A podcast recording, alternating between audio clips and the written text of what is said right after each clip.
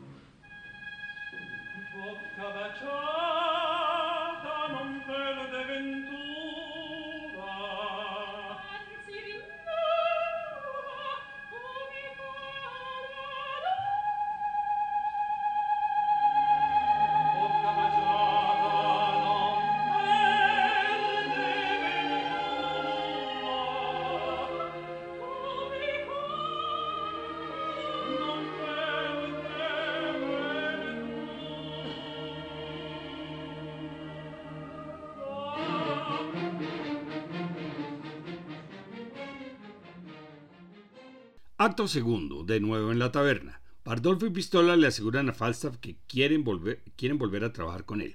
Llega la señora Quickly, quien le anuncia que Alice Ford lo espera en su casa. Bardolfo le anuncia que un tal señor Fontana quiere verle. Es Ford disfrazado quien le asegura que quiere contratarlo para vengarse de la señora Ford, quien no se rinde a sus encantos. Pretende que Falstaff la seduzca para que, una vez perdida la virtud, sea más fácil que caiga con él.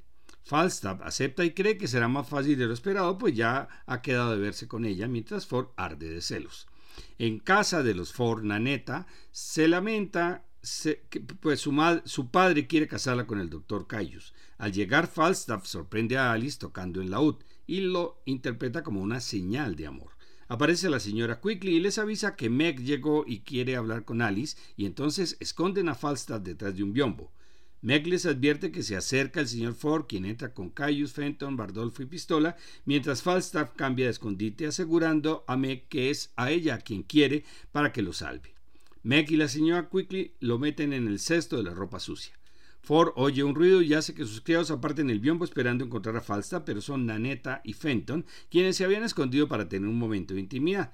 Ford, furioso prosigue la búsqueda mientras Alice ordena que tiren el cesto de la ropa sucia al río Támesis mientras llaman al resto de la gente quienes se ríen a carcajadas del pobre Falstaff. Escuchemos la llegada de la señora Quickly. Reverencia. Responde Falstaff, buenos días, buena mujer. Cuando está solo, Falstaff canta, Alice es mía. Después Ford disfrazado le dice, hay una dama en Windsor.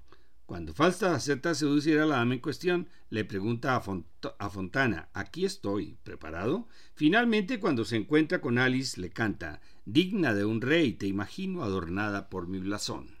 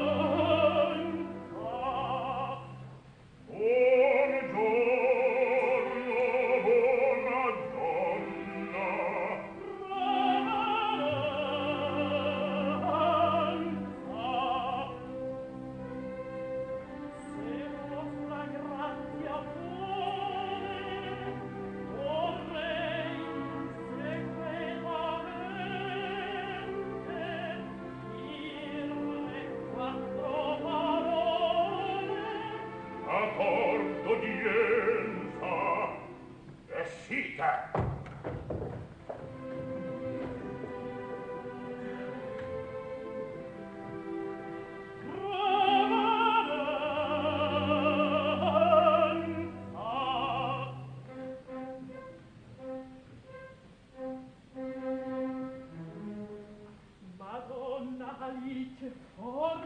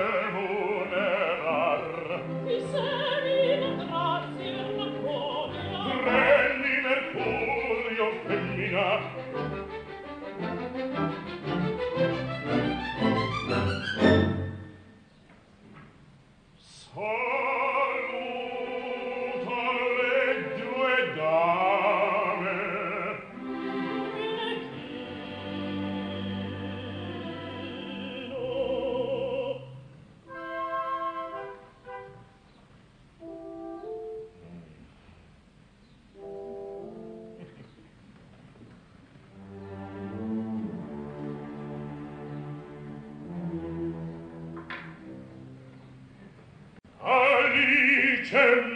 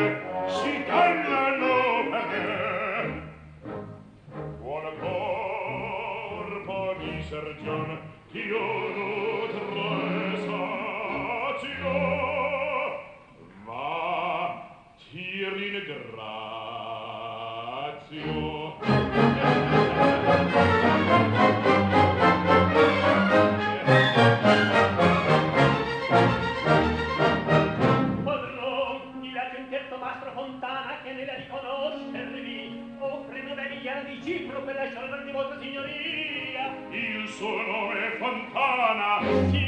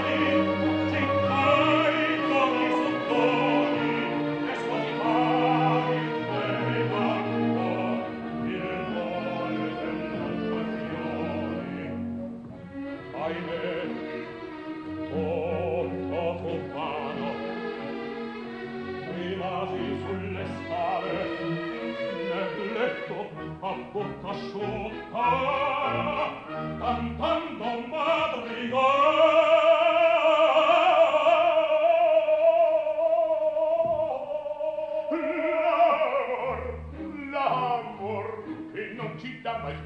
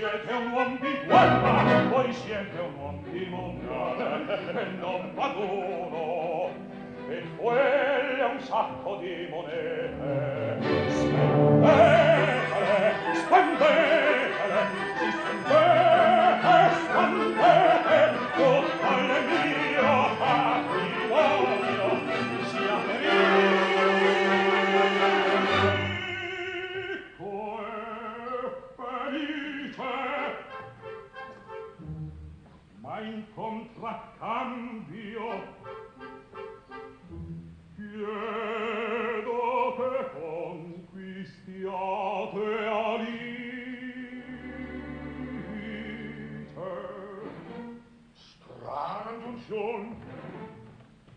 Mi spiego. Quella crudele sempre visto keine grande Hede di castità. La sua virtù importuna, ma barbaglia agli occhi, la bella inespugnabile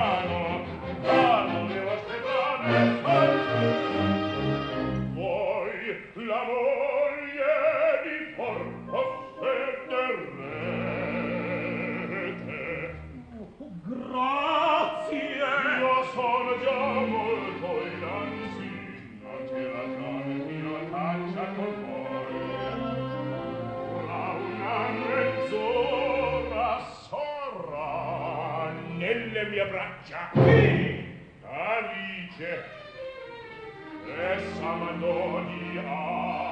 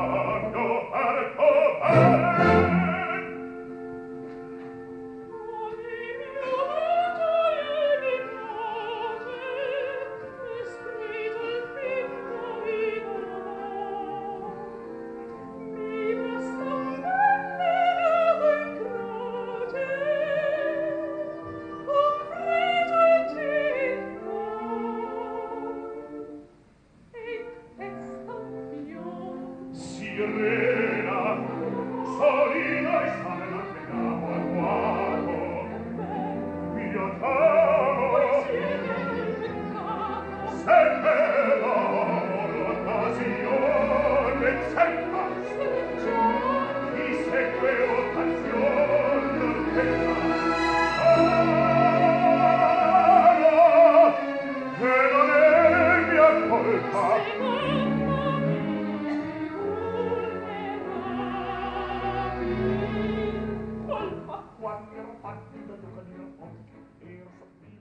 En el tercer acto, Falstaff regresa a la taberna triste y decaído, pero el vino le ayuda a recobrar la confianza. La señora Quickly entra y le pide excusas por lo sucedido. Le trae una carta de la señora Ford, quien insiste en verlo y lo cita a medianoche en el bosque de Windsor, a donde debe ir disfrazado de cazador.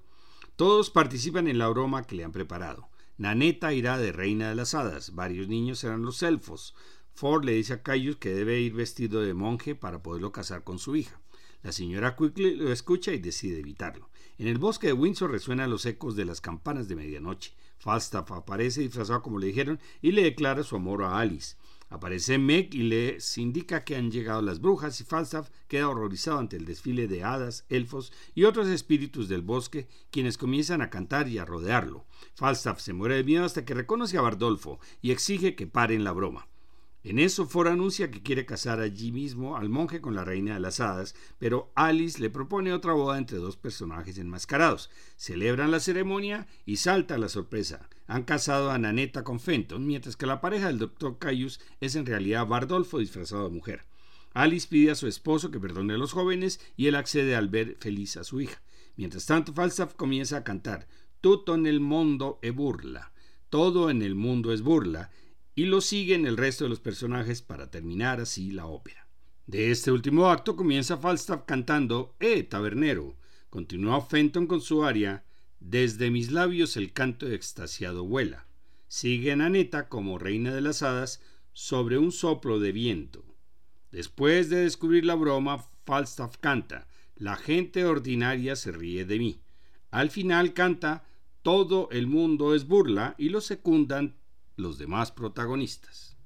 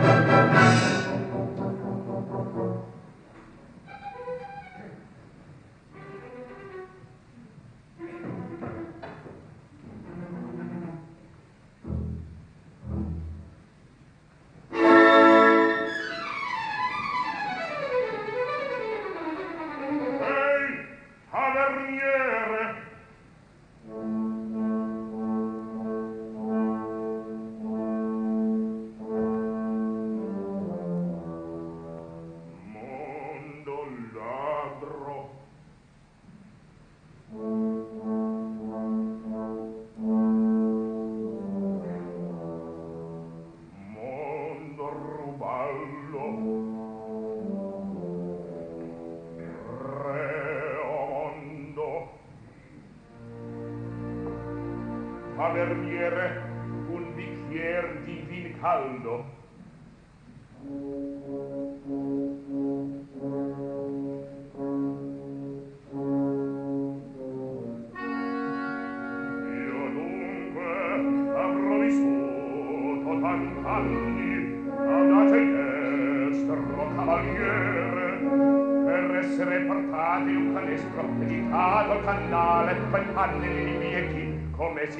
gatti e cartellini ciechi e se non galleggiava per me peste padroncia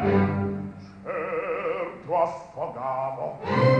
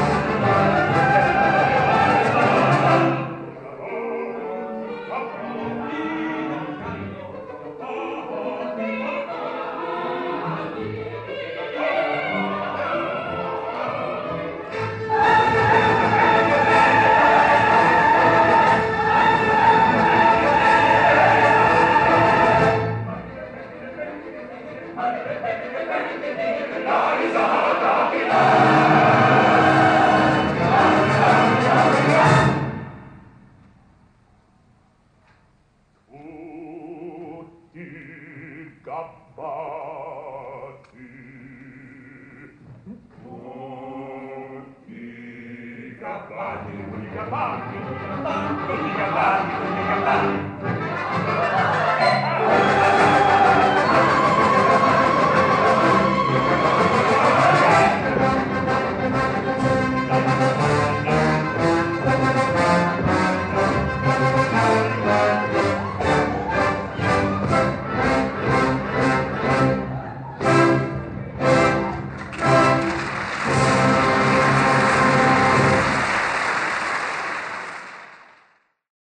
Después de las últimas creaciones de Verdi, los compositores que deseaban apartarse del monopolio del melodrama italiano optaron por el estilo la gran ópera francesa o la estética wagneriana. En Italia comenzó a hablarse de la escuela joven, formada por los autores nacidos en la década de 1860, quienes fueron favorecidos por el editor Eduardo Sonsoño con los concursos que estableció y que hacia finales del siglo XIX dieron inicio a lo que se denominó el verismo. La próxima semana trataremos de explicar el concepto y presentaremos algunas de las obras de este periodo. Ya presentamos en marzo la primera charla, Cómo acercarse a la ópera. En abril la charla musical será Cómo seleccionar la ópera ideal. Las fechas, el martes 25 de abril a las 6 de la tarde o el jueves 27 de abril a las 10 de la mañana, nuevamente por Zoom para que no haya restricción por ubicación. Para mayor información visite la página descubriendolamusica.co.